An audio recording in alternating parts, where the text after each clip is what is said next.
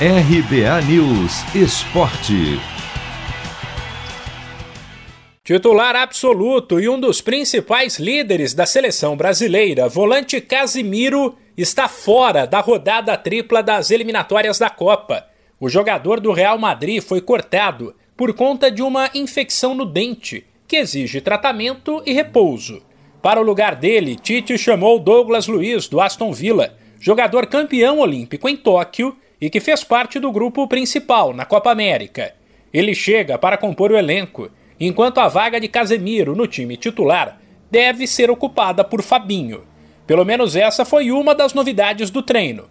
A outra foi Guilherme Arana na lateral esquerda, no lugar de Alexandro.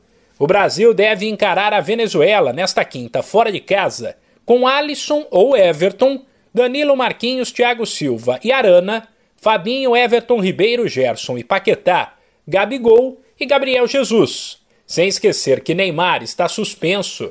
Quem deve ser testado ao longo da partida é o atacante Rafinha.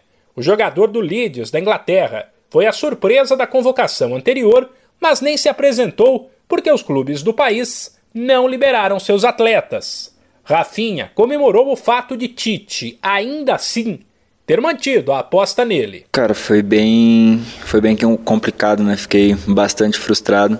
Claro que tive tive esperança de poder vir até até o último último momento, mantive contato com o Juninho, o pessoal da comissão também, é, mantendo contato com o pessoal lá do clube também para ver se se de alguma maneira conseguia resolver isso. Infelizmente não não foi resolvido.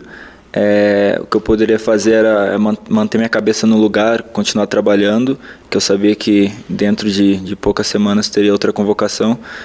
Então era manter meu foco, manter a cabeça boa para conseguir é, continuar trabalhando da melhor maneira para ter outra oportunidade. Ciente de que muita gente no Brasil não conhece o futebol dele, Rafinha se apresentou para o torcedor. O que eu posso fazer é manter o meu, a minha maneira de jogar, que é usando a minha velocidade, é, meu drible, chegar perto do gol, a finalização, que eu acredito que é, que é um dos pontos fortes que eu tenho.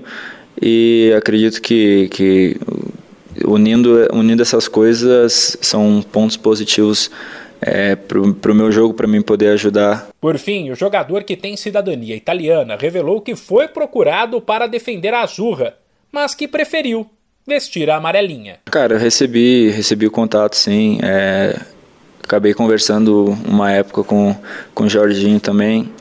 É, mas é, é, é, muito complicado quando tu não, tu não vive no país, tu não, tu não se sente, é, não digo nem à vontade, mas tu não se sente parte daquilo.